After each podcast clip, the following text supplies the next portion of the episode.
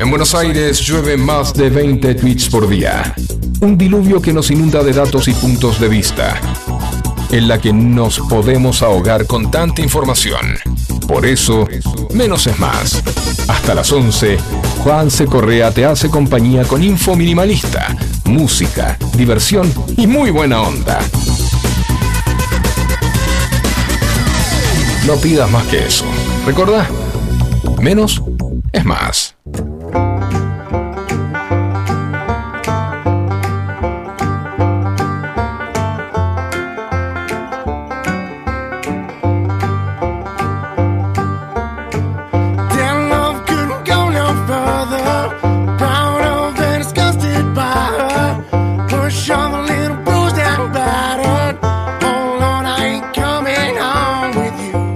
Mañana de miércoles. ¿Cómo les va, my pitches, mis queridos amigos y amigas? Bienvenidos a Menos es Más. Hasta las 11 de la mañana, yo, Juan C. Correa Locu, les voy a estar haciendo compañía con información minimalista, con información importante, con música y con muy buena onda. Y también, claro que sí, con mucho calor. Porque en este momento a las 10 de la mañana y 6 minutos tenemos 27 grados 2 décimas, la temperatura, la humedad 75%, la máxima 31 grados. Señoras y señores, viene agüita. A la tarde podría llegar a caer un poco algún que otro chaparrón colgado por la zona, pero va a durar muy poco en el caso que estuviese.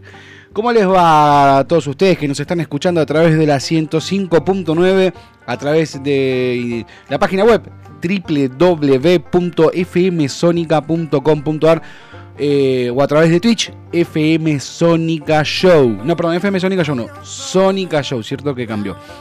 Y todos, si querés compartir tu opinión tenés vos en este programa a través de nuestro WhatsApp, el 11 71 63 10 40. Una mañana que comienza luego de una jornada con eh, tres eventos o, tres noticias que ocupan eh, la preocupación de todos los argentinos. Primero y principal, lo más cercano, lo que ocurrió en, eh, en Miramar, la terrible tormenta que azotó a Miramar y que dejó la vida de un joven, eh, Benjamín Carmona, el, joven con sueños futbolísticos que eh, no sobrevivió a la tormenta que se vivió, al temporal que se vivió en Miramar, que tuvo eh, grandes destrozos y mucha preocupación, que esto se viene a dar justo en plena temporada. Miramar tiene que correr ahora contra el reloj para levantar la ciudad y poder aprovechar la temporada, la temporada alta, porque en un año con una inflación del 30% en enero, en un año muy complicado económicamente, que a Miramar le golpee este temporal es muy duro, no solamente por cobrarse la vida de este joven, eh, Benjamín Carmona, sino que también por eh, los daños eh, materiales que les traerá complicaciones en este momento tan importante de su economía. El intendente de la localidad dijo fue como una cola de tornado, fue terrible lo que ocurrió en, en Miramar. Lo otro que está en la agenda de todos, ayer comenzó el debate eh, por la ley ómnibus, eh, abrieron los, eh, las comisiones y estuvieron en comisión dando explicaciones, de defendiendo, más que dando explicaciones, de, intentando defender el, la ley ómnibus que presentaron cada uno de los ministros que estuvieron charlando, pero entre vos y yo voy a decirte, no ocurrió absolutamente nada. Hubo solamente pase de facturas, chicanas, bardeos, enojos. Eh, de la ley, no, por lo menos todo lo, importante que se estuvo viendo no fue discusión sobre lo que ocurre en, el, en lo, que, lo que se tendría que estar charlando es esto por qué, cómo va a ayudar, cómo le va a hacer bien a los argentinos, nosotros tenemos miedo con esto, esto no se puede cambiar, no, eso no, ese debate no se dio. Está en la chicana, vos dijiste, porque vos me dijiste, porque vos no querés, porque vos estás a favor, que vende patria, que acá, que allá, que no, que hay cosas que están buenas, hay cosas que no, y para eso están estas comisiones para debatir cada uno de los puntos y luego decidir si se aprueba o no se aprueba o si se pide una modificación o no.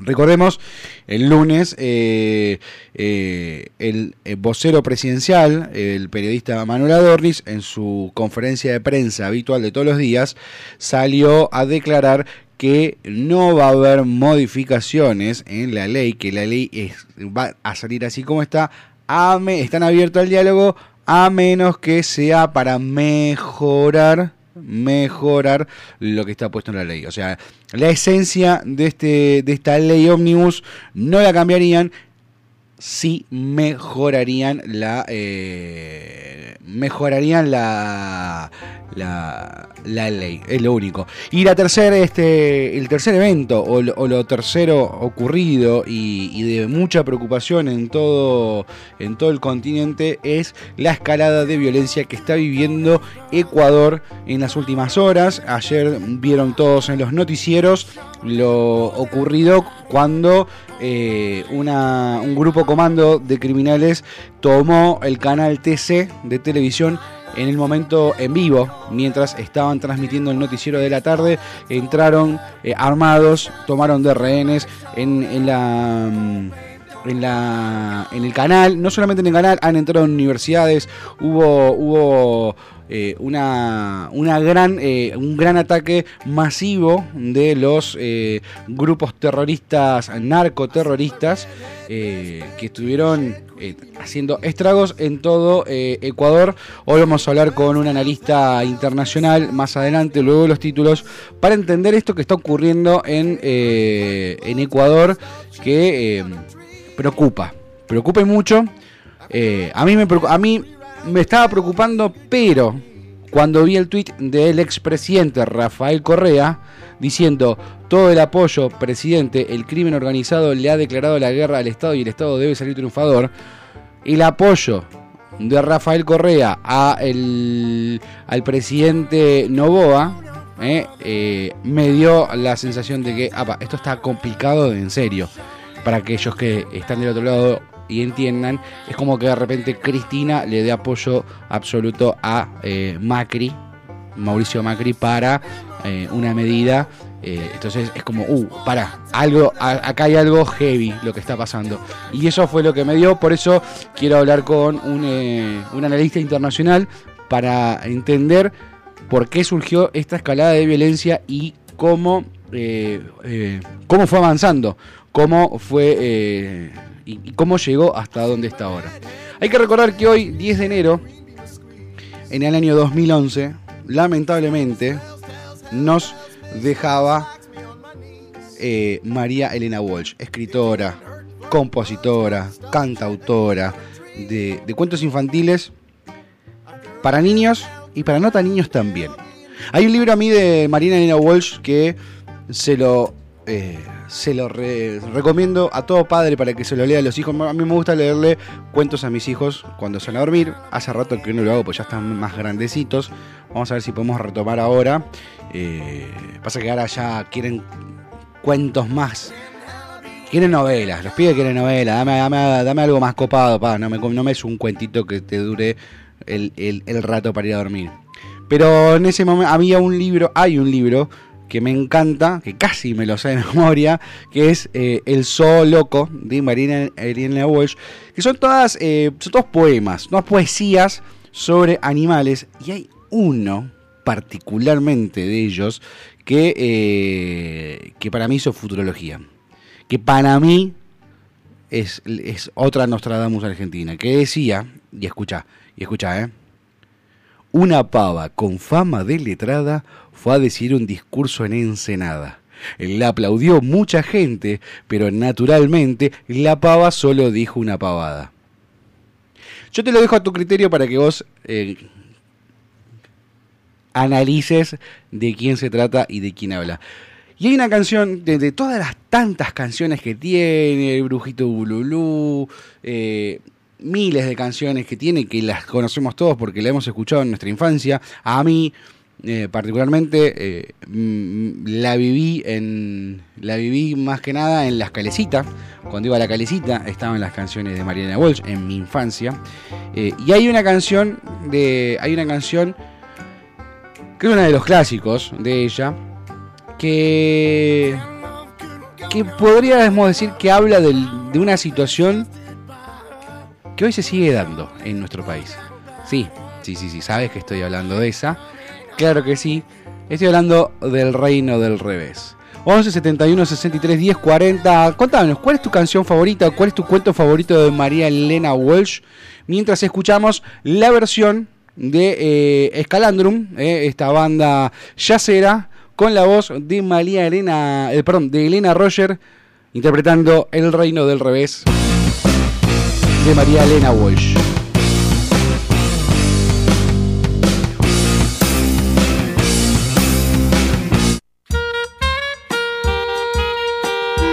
Ahora sí, el reino del revés.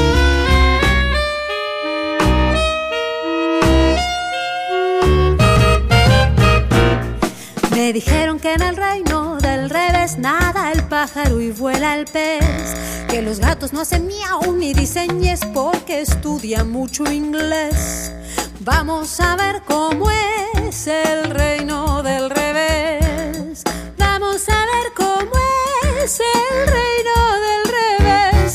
Me dijeron que en el reino del revés nadie baila con los pies. Que un ladrón es vigilante y otro es juez. Y que dos y dos son tres. Vamos a ver cómo es el reino del revés. Vamos a ver cómo es el reino del revés. Me dijeron que en el reino del revés cabe un oso en una nuez usan barbas y bigotes los bebés y que un año dura un mes. Vamos a ver cómo es el reino del revés. Vamos a ver cómo es el reino del revés. Me dijeron que en el reino del revés hay un perro pequinés que se cae para arriba y una vez no pudo bajar después. Vamos a ver cómo es el reino del revés. Vamos a ver cómo es el reino del revés. Así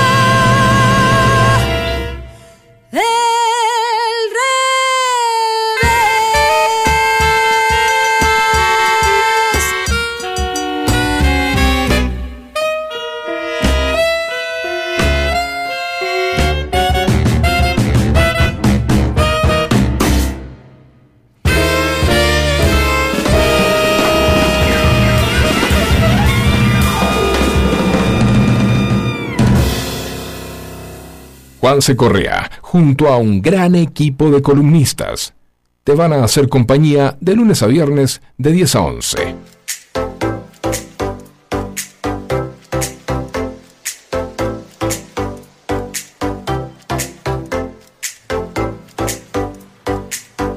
20 minutos pasaron de las 10 de la mañana, mañana calurosa como siempre en nuestro verano. No tan caluroso, perdón, no tan caluroso como veranos anteriores. En este momento la temperatura 27 grados dos décimas, sensación térmica 29 grados, humedad 75%, la máxima para hoy 31 grados. Acordate, algo de agüita puede llegar a caer a la tarde, dudo, pero el servicio meteorológico nos dice que hay un 40% de probabilidades de que caigan chaparrones. Eh, vamos a leer un poquito los títulos más importantes de los portales más leídos, de los portales más influyentes de nuestro país. Comenzamos con Infobae. Dice, en el inicio del segundo día de debates, Francos anticipó que modificarán errores de redacción en la ley ómnibus. El Ministerio del Interior es el primer funcionario de la jornada de hoy para defender el proyecto del Ejecutivo en un plenario de comisiones. Luego será el turno de Patricia Bullrich. Hay una nota muy interesante en Infobae, escrita por Gonzalo Solano. Yo se las recomiendo. Igualmente Después de, la tanda vamos a hablar con un analista internacional que nos va a explicar qué es lo que está pasando en Ecuador, pero si quieren leerlo, eh, Infobae dice por qué estalló Ecuador la guerra de bandas detrás de la escalada de violencia sin precedentes. ¿Qué más nos dice Infobae? Biocombustibles, primera derrota del gobierno en busca de ampliar libertades. Eh, eh, recordemos que el biocombustible tiene un porcentaje límite en la parte eh, de la mezcla que se hace y eso es lo que los grandes conglomerados quieren modificar en beneficio mm, de rentabilidades pero iría en contra em, de, una problemática ambiental, con lo cual por eso está este porcentaje, es algo que es difícil de explicar y no lo puedo explicar yo. Vamos, eh, si, esto continúa, vamos a buscar un especialista que nos pueda ampliar esta información, pero eh, hay, una, hay una barrera muy importante sobre este tema. Barrio por barrio, dice José Luis Sieri, eh, eh, periodista especialista en, el mercado inmobiliario, cuánto cuesta alquilar dos ambientes en, Buenos Aires. Eh, temporal fatal en Miramar, trabajos contra reloj para reconstruir la, ciudad. Esto es lo que les comentaba al principio del programa, que en plena temporada, en, la primera quincena de enero, es un golpe muy duro hacia, el, hacia los, eh, hacia los eh, miramarenses.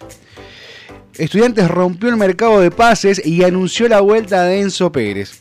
No me interesa la noticia de lo que haga la gente de Enfriantes, solamente lo comento y ya. Dólar, bono, riesgo país y, casta básica, y canasta básica, los precios de la economía en el primer mes de mi ley eh, ¿Qué más nos dice? ¿Qué más nos dice? Petri quiere cambiar el decreto kirchnerista que prohíbe a las Fuerzas Armadas colaborar en el combate al terrorismo y al narcotráfico. Importantísimo. Bueno, acá en un apartado especial sobre la violencia en Ecuador, Ecuador al menos 10 muertos y Novoa movilizó al ejército para neutralizar a los grupos armados. El presidente reconoció la existencia de un conflicto interno y mencionó a más de 20 bandas delictivas.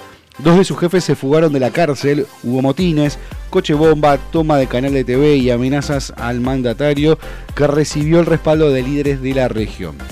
También dice, hablaron los periodistas de la TV Ecuador que fueron secuestrados en vivo por la banda criminal, incertidumbre por el estado de los guías penitenciarios secuestrados en cinco prisiones, eh, la relación con Argentina. Eh, ayer eh, Patricia Bullrich aseguró que el gobierno podría enviar ayuda militar a, Ecuador, mientras que la canciller Diana Mondino condenó la violencia de agrupaciones socialistas narcoterroristas. ¿Qué más nos dice Infobae volviendo a, a, lo que ocurre en el plenario de comisiones? El gobierno avanza con la ley ómnibus, pero la oposición comprometió su apoyo a la modificación de puntos claves. El kirchnerismo marca la línea de choque, evita el pasado y apuesta al control del peronismo. Argentina está cerca de un acuerdo con el Fondo Monetario Internacional y podría pagar vencimientos con dólares del organismo. Eh, algo que está preocupando suba de casos de COVID, cuando es recomendable volver a usar barbijos, según algunos expertos, algo que hay que tener en cuenta, eh, y eso que estamos en enero, eh, estos son virus que más hacen más fuerte en épocas de temporadas frías. ¿Qué más nos dice Infobae? Eh, ¿Qué más? ¿Qué más nos dice Infobae? ¿Para qué se me fue? Eh, una vacuna terapéutica mostró, eh, experimental mostró resultados alentadores contra dos tipos de cánceres. Eh, un jefe comunal de Santa Fe le envió una carta al presidente de Rusia con una propuesta insólita. A ver, esto vamos a abrirlo y lo picamos rápidamente. Estimado compañero señor Vladimir Putin, así comenzó Juan Domingo Bravo su escrito en el que solicitó iniciar relaciones bilaterales con el país. Es el jefe comunal de Landeta, eh, el presidente de la comuna de Landeta, de una localidad del departamento santafesino de San Martín, le envió una carta al presidente ruso, Vladimir Putin, en la que expresó su deseo de iniciar relaciones bilaterales a fin de acceder a distintas capacitaciones que pudiera recibir el manejo humano de la política de Estado. Yo me lo imagino, yo me lo imagino abriendo la carta en español, porque no se la van a traducir, porque no, creo que haya usado el Translate, este, Juan Domingo. Me lo imagino diciendo, vos te mirándolo al, al, su consejero diciéndole, vos te parece, yo tengo un quilombo bárbaro con Ucrania, tengo Estados Unidos que me está rompiendo las pelotas, eh, China que quiere que la quiere pudrir toda, Corea, Kim Jong-un en Corea del Norte también la quiere pudrir y yo no sé si nos sirve. Eh, los rusos, mi gente no está tan conforme con, con, la guerra. Yo pensé que entraba y la rompíamos toda y no. Eh, ¿Vos te parece que, me tengo que me, tengo que sentar a hablar con este pelotudo del otro lado del mundo que para hacer relaciones bilaterales, para que encima capacitaciones para el manejo humano de la política de Estado. No me eché la pelota, Juan Domingo, no me rompa lo... Me, me lo imagino así, me lo imagino así a, a Vladimir Putin. Qué lindo que es mi país, señoras y señores. 10 de la mañana, 27 minutos en nuestro querido país. Momento de una música bien potente, bien pulenta, bien arriba. En los dedos del guitarrista. Eh, ay, John, ay, ¿cómo se llama? Eh, ay, ay, ay. Eh,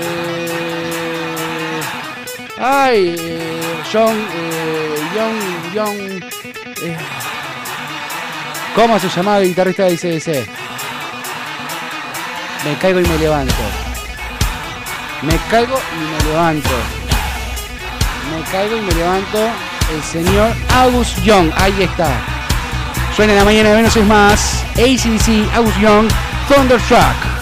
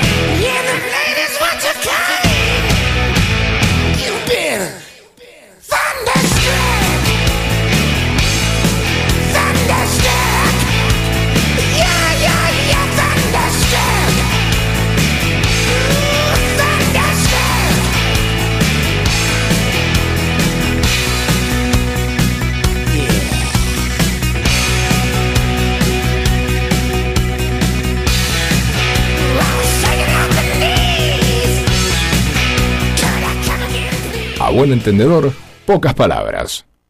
Menos es más. ¿Necesitas atención especializada para comedores escolares, geriátricos, clínicas, hospitales, productoras de TV, heladerías? En Hugo Fresh Market tenemos todo lo que necesitas. Además ofrecemos servicio de frutas para empresas y oficinas. ¿Te parece poco? En nuestro local central, ubicado en Avenida Maipú 2263 Olivos, podés encontrar la mejor variedad de frutas, verduras, carnes y fiambres. Hugo Fresh Market, la verdulería que te ofrece lo mejor de la naturaleza. Ecocristales. Todo tipo de floa espejos, fantasía, laminados, repartos por mayor y menor. 11 61 98 46 45 Ecocristales. ¿Quieres estar informado, pero no amargarte? Entonces, escucha Menos es Más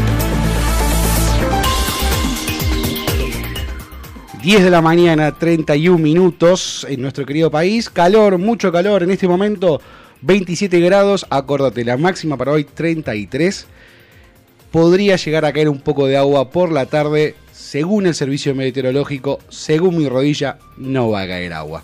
Bueno, como comentaba al principio del programa, eh, uno de los temas importantes que se vivió ayer fue la escalada de violencia en Ecuador, eh, esto comenzó hace mucho, pero lo fuerte sucedió el lunes cuando eh, se fugó supuestamente Fito, Adolfo Macías, alias Fito, líder de los choneros de la cárcel de Ecuador, y ahí el presidente ecuatoriano decretó el primer estado de excepción y un toque de, queda nocturno. Ayer martes vimos todos cómo eh, grupos violentos tomaron un canal de televisión, el canal TC, y eh, esto fue escalando en distintos lugares, no solamente ahí, sino también hemos visto en algunas universidades. Eh, para entender lo que está ocurriendo y de dónde surge esto, vamos a hablar con Eduardo Martínez, periodista y analista internacional. Hola Eduardo, ¿cómo estás? Muchas gracias por atendernos. ¿Qué tal? Buenos días, un placer. Bueno, eh, Eduardo, eh, terrible lo que vimos ayer en la tele y lo que está ocurriendo. Eh, a mí, como dije al principio, lo que más me preocupó de esto es cuando vi el apoyo de Rafael Correa completo al presidente Nova, fue como, bueno, acá hay algo, está pasando algo muy serio. ¿Qué es lo que está ocurriendo? Sí, claramente.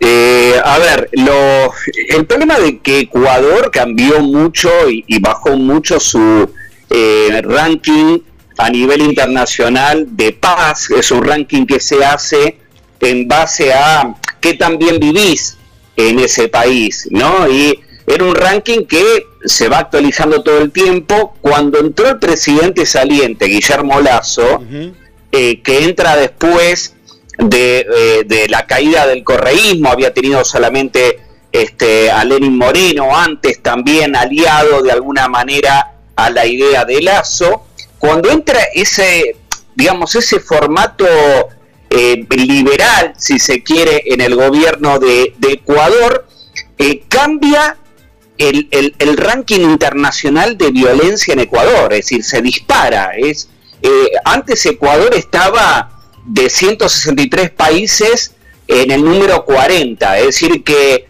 inclusive tenía un par de ciudades que eran de las mejores de Latinoamérica a nivel seguridad en tres años cayó al puesto 97, como, y, tiene de, los cinco, de las cinco ciudades más peligrosas de Latinoamérica, tiene tres Ecuador. Es decir, ¿qué fue lo que pasó? Que básicamente había pequeñas bandas de narcotráfico, de trata de personas y demás, eh, que se fueron aliando y armando dos grandes, que son los choneros y los lobos.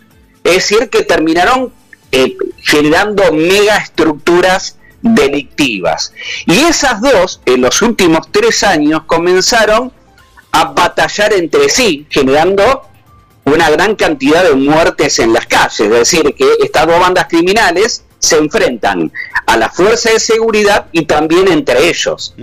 Lo que vimos ayer de la televisión, la toma del canal este, TC, que justamente estuve hablando con algunos colegas de allá minutos después de lo que ocurrió, que estaban realmente no lo podían este, creer lo que estaba ocurriendo, este, se dio por un grupo, un, subgrupo de los lobos que son los tiguerones. Y este grupo, junto con los lobos, son aliados del cártel de Jalisco de México. Es decir, que estamos hablando de gente que tiene apoyo del exterior importante, que están dentro de las redes de narcotráfico internacional también muy importantes, como uno de los principales cárteles mexicanos. Pero que ese grupo individualmente es chico. Los tiguerones tienen 2.000 o 3.000 miembros cuando los, este, los choneros tienen 17.000, digamos. Pero no deja de ser una lucha entre bandas para control de este, distintas ciudades y también, de alguna manera, la, lucha contra la persecución del gobierno frente a la, este, el desbaratamiento de estas bandas. Sí, estaba una pregunta, porque yo leí en algún lado, no me acuerdo dónde, que los choneros podrían estar, eh, eh, se, podrían ser cercanos al cartel de Sinaloa. Eh, es que sí, porque por eso compiten. Ah, es decir, los choneros están más cercanos a Sinaloa mm. y los lobos a eh, Jalisco Nueva Generación. Esto es lo que está pasando un poco. Lo cierto es que desató en los últimos tres años un nivel de ola de violencia impresionante y cuando eh, en las últimas horas la revuelta a la cárcel que genera la fuga de las dos principales cabezas de los grupos, ¿no? Porque el último había sido detenido el 5 de enero, es decir, eh, eh, era, digamos, una detención bastante reciente, ¿no? Es decir, eh, pero Fito, sobre todo, Adolfo Macías, es quizás el, el, digamos, el delincuente más buscado, el número uno de todo Ecuador y lo era antes de su arresto, ¿no? Eh, eh, eh, no duró ni una semana. Si, si fue el 5 de enero. No, no, sí, bueno, uno de, ellos justamente, que es el caso de Colón Pico, no duró ni, ni una semana detenido. El otro sí, ya estaba detenido antes y dirigía el cártel desde la cárcel. Es decir, eso también demuestra que siempre tenemos que tener una alerta sobre todo en Latinoamérica, con la estructura que tenemos de los servicios penitenciarios, que eso no ha eh, bloqueado la posibilidad de que los jefes narcos sigan dirigiendo las bandas desde la cárcel, ¿no? Estamos hablando con Eduardo Martínez, periodista y analista internacional, sobre la escalada de violencia en Ecuador. Eh, Vos me dijiste que hablaste con colegas. ¿Cómo, ¿Cómo ven los colegas esta decisión de declarar el conflicto armado interno y que permite el uso de la fuerza letal? Es un sabor agridulce, ¿no? Es decir, lo ven, lo entienden, lo entienden de alguna manera, pero saben perfectamente que es la quita de libertades, porque es vivir en estado de sitio. Cuando estás en estado de sitio, todas tus garantías constitucionales quedan suspendidas. Te pueden detener en la calle por cualquier cosa, eh, podés estar 72 horas o más detenido sin informar a un abogado. Es decir, es una situación agridulce, nadie quiere pasar por eso, pero creo que el impacto de ver en vivo la toma del canal hizo que mucha gente termine aceptando esto que no es otra cosa que lo que venía haciendo Guillermo Lazo. Guillermo Lazo tuvo estado de sitio durante dos años, hasta que entregó el poder. Es decir, entregó el poder con estado de sitio. Lo levantó para el día de las elecciones. Es decir, eh, Ecuador ya vivía esta situación. Novoa intentó, es una persona muy joven, tiene 35 años, el, el presidente de Ecuador, eh, intentó llevar, digamos, un poco más de normalidad a Ecuador, pero inmediatamente las bandas eh, empezaron a tomar el control nuevamente de las cárceles, de las calles, por lo cual Novoa tuvo que hacer este, este estado de excepción que permite que el ejército este, combata directamente a las bandas narcotraficantes en la calle. Situación que en la Argentina nosotros, por la ley de defensa, no podemos hacer. Bueno, es decir, eh, yo eh, justo estaba buscando la noticia porque hoy en Infobae eh, salió una noticia donde Luis Petri estaba pidiendo la posibilidad de esa modificación de esa ley. Claro, nosotros tenemos que cambiar la ley de defensa para hacer una cosa así, porque las Fuerzas Armadas en Argentina están solamente para defendernos frente a un ataque externo. Claro nosotros no podemos utilizar una fuerza armada eh, para este, los sistemas de seguridad internos. Esto se dio después de la dictadura, cuando las Fuerzas Armadas detenían personas directamente en la calle. Y la justificación de la ley de defensa, que la primera, el primer cambio fue este, a finales de los 80, en la época de Alfonsín, eh, lo que propone de alguna manera es que encima no solamente no lo pueden hacer, sino que no están capacitadas para hacerlo, porque no están capacitadas en ese tipo de inteligencia, ataque urbano eh, y demás, y, y el tipo de armamento que llegan a utilizar es extremadamente peligroso en situaciones urbanas. Nosotros lo vemos en las crisis de Medio Oriente y demás, en la cantidad de víctimas civiles que hay por el tipo de armamento que utiliza una Fuerza Armada. La más cercana que tenemos en Argentina es la gendarmería porque se la considera fuerza intermedia, es decir, que tiene capacitación en seguridad, pero tiene algún armamento más cercano a las Fuerzas Armadas, pero como se la considera fuerza de seguridad depende del Ministerio del Interior. Ah, perfecto, clarísimo. Ahora estamos hablando con Eduardo Martínez, eh, periodista y analista político. Eh, internacional, perdón. Eh, ¿Cómo ves esta reacción por parte del gobierno argentino? Eh, Patricia Bullrich asegurando que podría enviar ayuda militar, Diana Mondino, también la canciller, mencionando la condena hacia los grupos, las agrupaciones socialistas narcoterroristas. ¿Cómo ves esta, esta postura que está tomando el gobierno? Me parece que mandar fuerzas armadas al exterior es una decisión totalmente eh, política del presidente y, está bien, es una decisión que él puede tomar tranquilamente y hacerlo, eh, pero que la verdad a mí lo que me preocupa es que se vea como una especie de focus group, ¿no? como una forma de medir a las Fuerzas Armadas en un combate, eh, Fuerzas Armadas Argentinas en un combate eh, digamos, este, urbano, eh, eh, haciendo trabajos que hacen generalmente fuerza de seguridad, para tratar de demostrar que la Argentina se puede hacer cuando en realidad hay que cambiar varias leyes para hacer una cosa así. Incluso habría que pensar si no habría que cambiar la constitución. Entonces, me parece que está bien que el gobierno tome una decisión de ese tipo, que es una decisión política, eh, lo puede hacer tranquilamente, pero mientras no sea una forma de este, tratar de aplicarlo a la Argentina, porque eh, eh, a nivel legal es totalmente inviable. ¿no? Eh, sí, entendido. La pregunta, creo que la más importante que, que, se hacen los argentinos de a pie, ¿no? los oyentes que están del otro lado, es ¿cuán lejos estamos está el narcotráfico en Argentina, más que nada en Rosario, donde se ve la, mayor este, exposición del narcotráfico en Argentina. ¿Cuán lejos estamos? ¿Están los monos, por poner un nombre, con eh, estos, eh, estas bandas narcos en Ecuador? La Argentina tiene un problema hace mucho tiempo que, que fue disfrazar la situación de narcotráfico en la Argentina, poniendo a la Argentina como un país de paso sí y no de generación. Y eso hace muchos años que es mentira. Es decir, eh, Rosario lo demuestra eh, claramente, ¿no? Eh, y si nosotros lo, vemos desde, ese punto de vista, que no podemos partir de una mentira para resolver un problema, lo cierto es que estamos así todo lejos de una situación totalmente desbordada eh, a nivel nacional, digamos. Esto no, no, no está ocurriendo, pero eso no quita que sea extremadamente preocupante lo que pasa en Argentina. Sí, obviamente.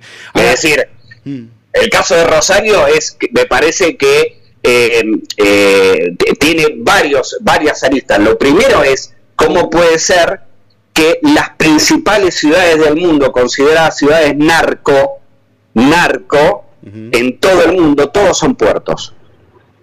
Entonces todo el mundo sabe por dónde entrar la droga. Claro. Lo sabe todo el mundo, digamos. Entonces, eh, me parece que eh, nunca se hizo operativos reales y serios en el puerto de Rosario y en la hidrovía. Nunca, digamos. Nadie lo ha tomado de ese lado. Una, una, última pregunta, Eduardo. Muchísimas gracias porque la verdad que aclara bastante todo. Eh, así como los, los chorreros, chorreros no era, están ser, choneros, están cerca de Sinaloa, los monos están cerca de alguna otra banda de afuera o es más autóctona. Los monos eh, nunca se pudo terminar de comprobar con qué cárteles colombianos o mexicanos podían estar este, totalmente relacionados, ¿no? Es decir, lo cierto es que dentro de la Argentina eh, tienen una potencia de, inteligencia, de fuego, de, de contactos, este, tan impresionante eh, como por ejemplo cualquiera de, de, mm, de como se llama, de, de, estos grandes cárteles mexicanos. Es decir, esto es clarísimo que, que, es así. Lo que se sabe, por ejemplo, de los monos es que la, la mayoría de, la droga que ellos distribuyen, eh, por lo menos lo era en un principio, venía directamente desde Bolivia. Hay que ver de dónde venía anteriormente parte de esa droga, ¿no? Porque Bolivia también, aparte de ser productor, es país de tránsito, ¿no? Porque tiene muy aceitado todo eso. Pero lo cierto es que tiene una estructura que es realmente increíble, es impresionante y que eh, eso hace que uno no pueda combatir a, a, la banda de los monos como si fuera cualquier grupo delictivo, requiere un este, fuerzas especiales dedicadas solamente a buscarlos a ellos, como se hizo en Colombia, por ejemplo, este, para este, para Guzmán o, para, para los grandes, no, en México para Guzmán o, o, los grandes este, eh, eh, narcos de, de, Colombia que se crearon fuerzas especiales simplemente para atrapar a esas personas y desbaratar esas bandas. Y me parece que en la Argentina está faltando eso, digamos, alguien, un grupo que solamente piensa en los monos. Claro. Y que desde que se levanta que se, hasta que se acuesta trabaja para destruir el cártel de los monos. Eso todavía está faltando. Eduardo, muchísimas gracias por tu tiempo, muy claro todo lo que estuvimos viendo y, bueno, veremos cómo continúa, porque la realidad es que eh, lo que preocupa es, más allá, no pensando en el pueblo ecuatoriano, ¿no? Eh, cuán cerca está de, nosotros. Te mando un abrazo grande y muchísimas gracias por tu tiempo.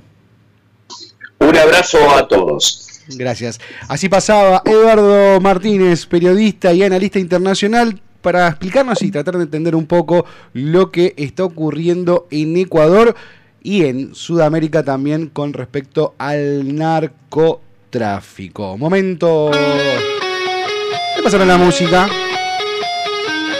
Guns N' Roses en la mañana de menos es más. 11 71 63 10 40, nuestra vía de comunicación. Si contame, a ver vos, que disfrutaba de María Elena Walsh.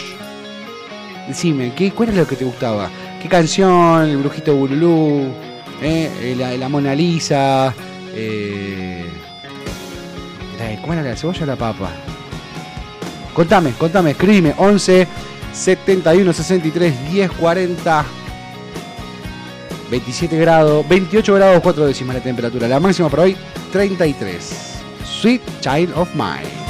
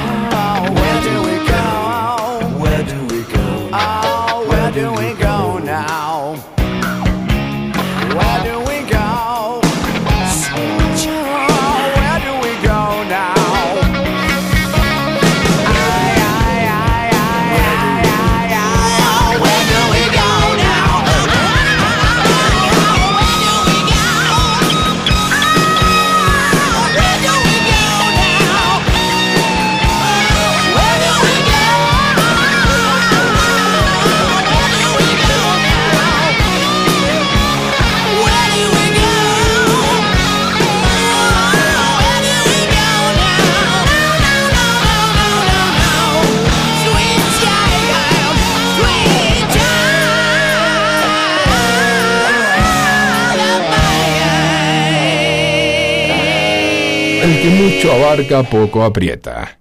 Menos es más.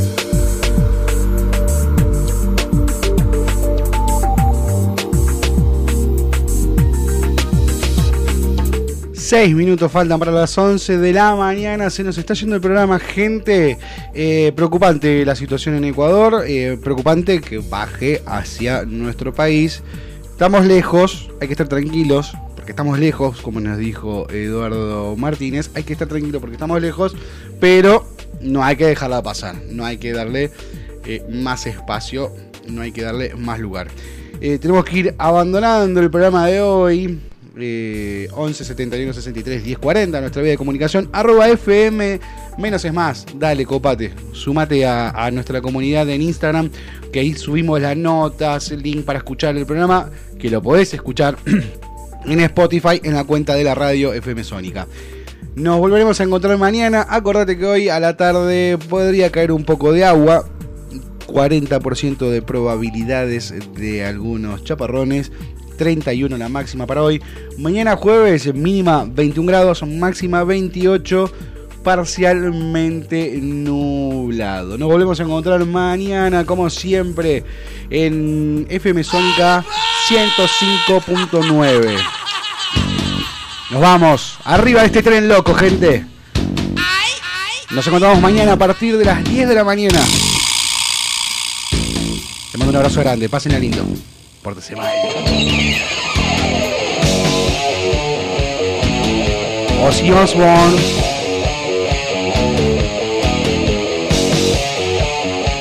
Locura, ¿no? Sí, sí, claro. Crazy Train.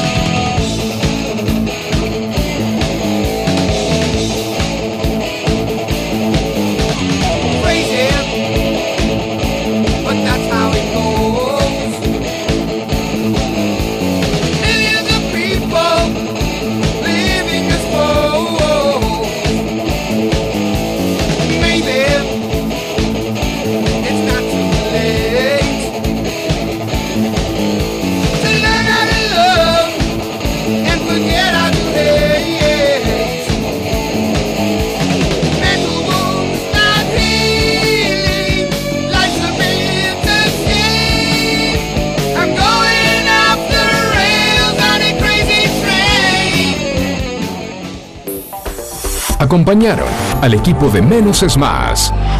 ¿Necesitas atención especializada para comedores escolares, geriátricos, clínicas, hospitales, productoras de TV, heladerías? En Hugo Fresh Market tenemos todo lo que necesitas. Además ofrecemos servicio de frutas para empresas y oficinas. ¿Te parece poco? En nuestro local central ubicado en Avenida Maipú 2263 Olivos. Podés encontrar la mejor variedad de frutas, verduras, carnes y fiambres. Hugo Fresh Market, la verdulería que te ofrece lo mejor de la naturaleza.